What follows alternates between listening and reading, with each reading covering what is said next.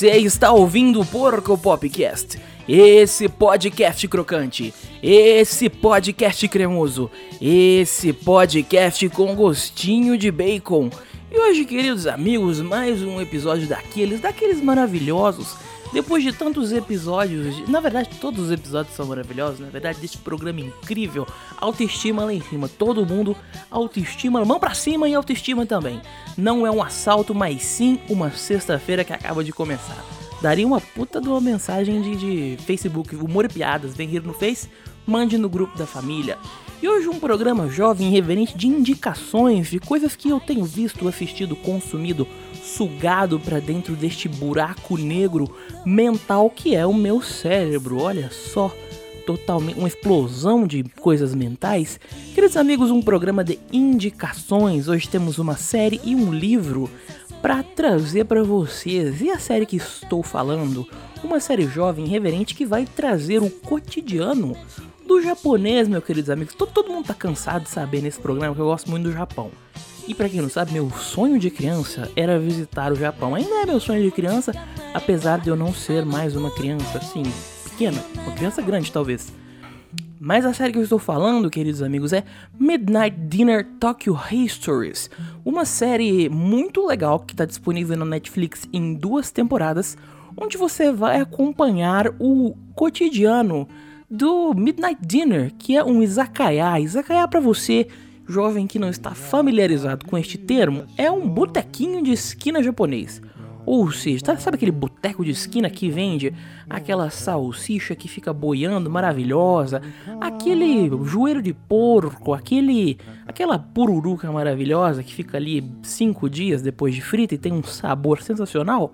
É o izakaya é a versão japonesa desse boteco. Aqui no Midnight Dinner Tokyo Histories, uma série que já tem duas temporadas na Netflix, nós somos levados a um desses ambientes gostosos, fofinhos, confortáveis aí na região de Tóquio, aquelas regiões é, super urbanas onde tem pequenos vestígios de, de coisas pequenininhas, o bairro de Shinjuku, Shibuya, esses lugares enormes, mas que também trazem essa coisa pequena. Você que está ouvindo esse programa vai conhecer um pouco sobre a realidade desses lugares, que é muito legal.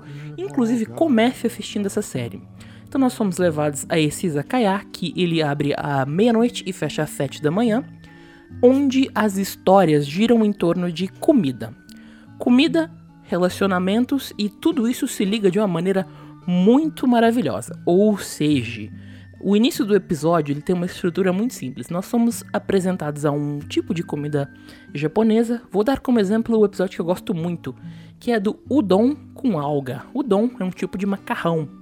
E aí duas personagens vão até o Master para que ele faça udon com uma alga em cima, porque teoricamente esse prato deu sorte para uma das amigas dela conseguir ser dubladora. E elas vão lá comer este udon da sorte.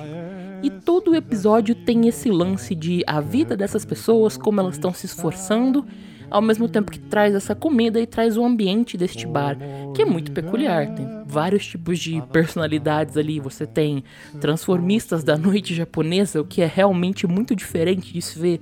Você tem ex-mafiosos, você tem mafiosos, é, idosos que já não tem muito mais o que fazer e vão ali, e ocasionalmente pessoas novas que vão sendo agregadas a todo este universo que é muito rico e muito gostoso de assistir. Por que, que você deve dar uma chance para essa série? Você vai conhecer um universo que é completamente diferente do seu, é muito agradável, é uma série para você assistir assim, sabe, comendo. Assistir ela de barriga vazia não dá porque você vai conhecer muitos pratos típicos do Japão que você pode acabar se inspirando a fazer essas coisas ou pedir, não sei. É, acho que o ponto principal dessa série é que ela deixa o seu coração quentinho. Séries que deixam o seu coração quentinho são muito boas. E ela tem um tipo de narrativa que ela não dá volta, sabe? São episódios únicos, então o que aconteceu no episódio 1 não vai se ligar ao 2, mas tem sempre ali uma referência. Olha só, vi esse personagem antes. E está lá o personagem comendo o seu yakisoba, o sushi e todas as outras coisas que além disso vão enriquecer muito o seu dicionário culinário, porque tem um monte de coisas diferentes. Tem um episódio em especial que eu gostei muito, o episódio do frango frito, que você pensa que é uma coisa e é outra coisa completamente diferente. Um dos melhores episódios da série e o melhor de tudo, você encontra essa série na Netflix, são duas temporadas, então são, uh, se eu não me engano, 20 episódios das duas temporadas, que não é uma coisa muito longa. É uma série curta, são 20. Curta eu falo o tempo de duração do episódio, são 20 minutinhos ali que você assiste. Assistiu, acabou, jovem, reverente, crocante, como tudo que a gente traz aqui no Porco Pop. Encerrando este bloco maravilhoso, nós vamos também trazer trazer uma banda diferente aí que encontramos no Spotify. A banda se chama Prep e a música vai tocar para você agora. Porco Pop. Porco Pop. Porco Pop. Porco Popcast. Oh, vai, vai, vai lá comigo. Lá no meu esconderijo. Ai, ai, ai, ai.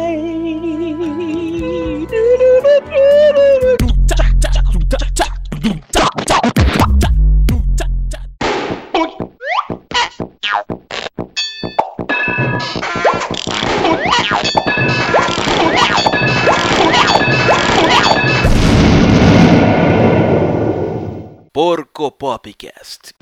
Atenção, tô com fome.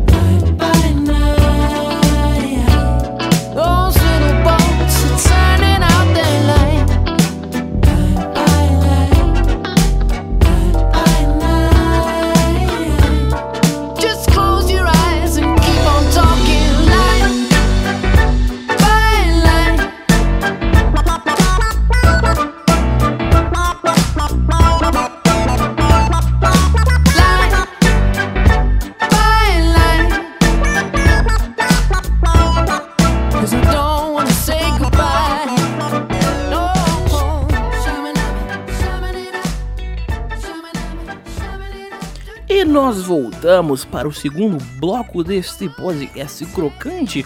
Um segundo bloco muito especial, queridos amigos. Um segundo bloco de blogueirinha. Um segundo bloco de recebidos, né? Porque nós recebemos um livro super bacana aí para vocês. E eu fiquei muito feliz, porque foi a primeira vez na minha vida que eu recebi alguma coisa. E tipo, oh, vou te dar isso aqui, mano, ó para você ver se é bom. E eu fiquei muito feliz, assim, eu fiquei muito mais do que feliz, eu fiquei, fiquei honrado pelo meu amigo Matheus Trinanes, que me que me, me doou, me presenteou com o seu livro, um projeto autoral, um projeto muito bacana que falarei para vocês agora, o Super Lactante, o Homem Vaca, um livro curto, sucinto e muito divertido que eu tive a oportunidade de ler aí nas últimas semanas. É um livro que eu, eu me surpreendi muito porque eu tava numa onda de ler coisas muito profundas, muito assim, uou, estourar as cabeças. Eu tinha acabado de ler Moonshadow, do, do, do que saiu pelo Pokémon, puta de um livro assim, é, Reflections and Stars, e ok, eu precisava dar uma quebrada. E o Homem-Vaca foi essa quebrada que eu precisava. É, o Homem-Vaca conta a história, a história do Homem-Vaca, inclusive, é criei paralelos com a minha vida. Não que eu seja um homem vaca, tudo bem que tenho tetinhas de vaca por ser gordo. Mas a questão aqui é como, o que, que rola na lenda do homem vaca? Nós somos apresentados ao nosso querido Jorge Bezerra. O Jorge Bezerra ele é um morador ele, da cidade de Mogi do Sul. Você pode imaginar Mogi do Sul como qualquer cidade pequena do interior, ou não tão pequena, vamos falar, pequeno médio, que a economia dela toda é gerida por uma grande empresa. E no caso de Mogi do Sul, uma grande indústria leiteira controla todo aquele ambiente ali. O que, que rola ali para desencadear toda essa história? O Jorge tem um dia de merda, um puta de um dia de merda, onde ele trabalha para um caralho e acontece um rolê que eu não vou falar, porque eu acho que é uma das, uma das coisas mais legais que. mais legais e um pouco assim que eu me identifiquei, com ele no final do dia e de uma maneira inexplicável, você só vai ser levado a ela quando você ler o livro. O Jorge ele ganha os poderes de uma vaca, isso mesmo, uma vaca, não um boi, não confundir boi, touro e vaca, porque né, vacas são tão únicas. E eis que quais são os poderes de uma vaca? É, ele tem super força de vaca, e ele tem tetinhas, isso mesmo, tetinhas, não são tetinhas de gordinho como as minhas, mas são tetas de vaca que disparam leite a uma pressão incrível que são capazes de cortar o aço. Só por esse plot eu já bati palmas pro autor, já bati palmas pra história. E dentro desse contexto, que poderia muito bem ser uma história em quadrinho, inclusive eu leria muito uma história em quadrinho do Super Homem Vaca, é que você começa a conhecer outros personagens e vai sendo levado a este mundinho que é muito gostoso, sabe? É um mundinho ali pra se distrair, dar uma espairada. É o tipo de, de leitura em que você, você, você, lê uma sentada. É o tipo de leitura onde você senta, abre o livro e viaja. Sentou ali, acabou. São 70 páginas, é curtinho, é muito gostoso. E eu recomendo muito a leitura. É para você adquirir o Homem Vaca você pode ir até o Instagram do Matheus, eu vou deixar aí nos links, lá no, no post, no Instagram, no Facebook, onde você estiver lendo. E você pode procurar também no Mercado Livre, mas eu recomendo que você converse direto com o autor, porque você pode trocar uma ideia. E é muito legal apoiar os trampos das pessoas, tá? É, apoiar os trampos das pessoas pequenas que vão alçar as estrelas, porque realmente é um livro muito legal e eu super indico para você procurar e ler, querido amigo. E hoje nós vamos encerrando mais um episódio do Porco Pop, o podcast da família brasileira, o podcast da família cristã brasileira naqueles amigos. Encerrando com uma mensagem de beijos, abraços, alegria e carinho e pedindo para você que apoie o Porco Pop nas redes sociais, apoie-nos, indique este programa para algum amigo, coloque, coloque lá assim, ó, querido amigo, ouça este programa incrível que é o Porco Pop, porque ele é incrível, querido amigo, não tem mais outro argumento. E você também siga as nossas redes sociais, siga no Twitter, siga no Instagram, no Facebook, nós estamos em todas as redes sociais do planeta, até no Orkut, a gente voltou no tempo, fez uma comunidade no Orkut, eu amo Porco Pop. Pra você que está ouvindo isso aí da sua máquina do tempo, querido amigo, um beijo de prata e ouro pra você. Não se esqueça de conferir a nossa playlist com todas as músicas de todos os episódios, de todas as questões que lançamos aqui. E respirando uh, com muita dificuldade que nós encerramos esse episódio. Um beijo de prata e ouro no seu coração.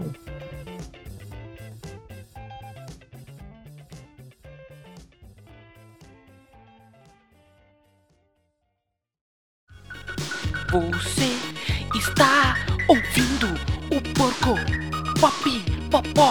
Ba ba bee, ba ba bee bee, ba ba bee.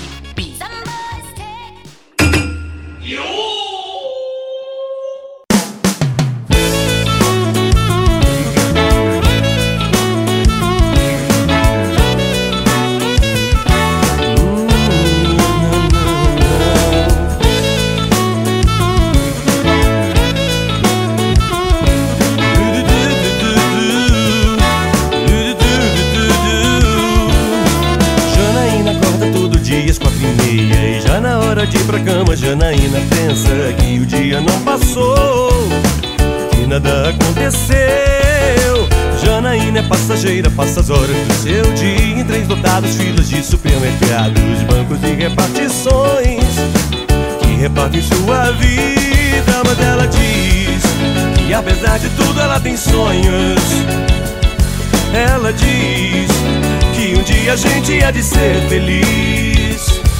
Ela diz que apesar de tudo ela tem sonhos. Uh, uh, uh.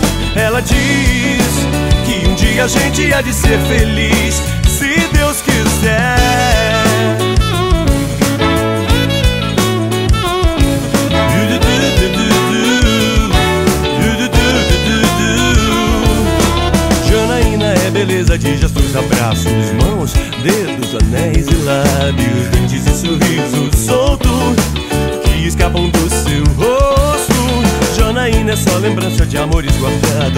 Hoje apenas mais uma pessoa que tem medo do futuro que aconteceu.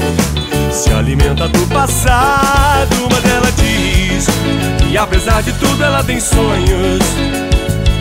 Ela diz que um dia a gente há de ser feliz, feliz, feliz.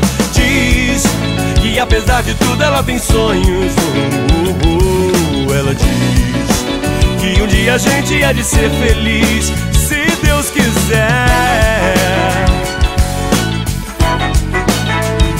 Se Deus quiser. Já não imagina quantos anos tem. Já na iminência de outro aniversário. Janaína acorda todo dia às quatro e meia. E já na hora de ir pra cama Janaína Nada aconteceu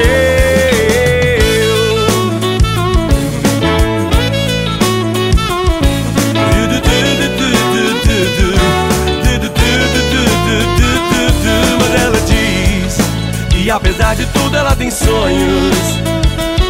Ela diz que um dia a gente é de ser feliz, ser feliz. Diz que apesar de tudo ela tem sonhos. Uh, uh, uh. De ser feliz.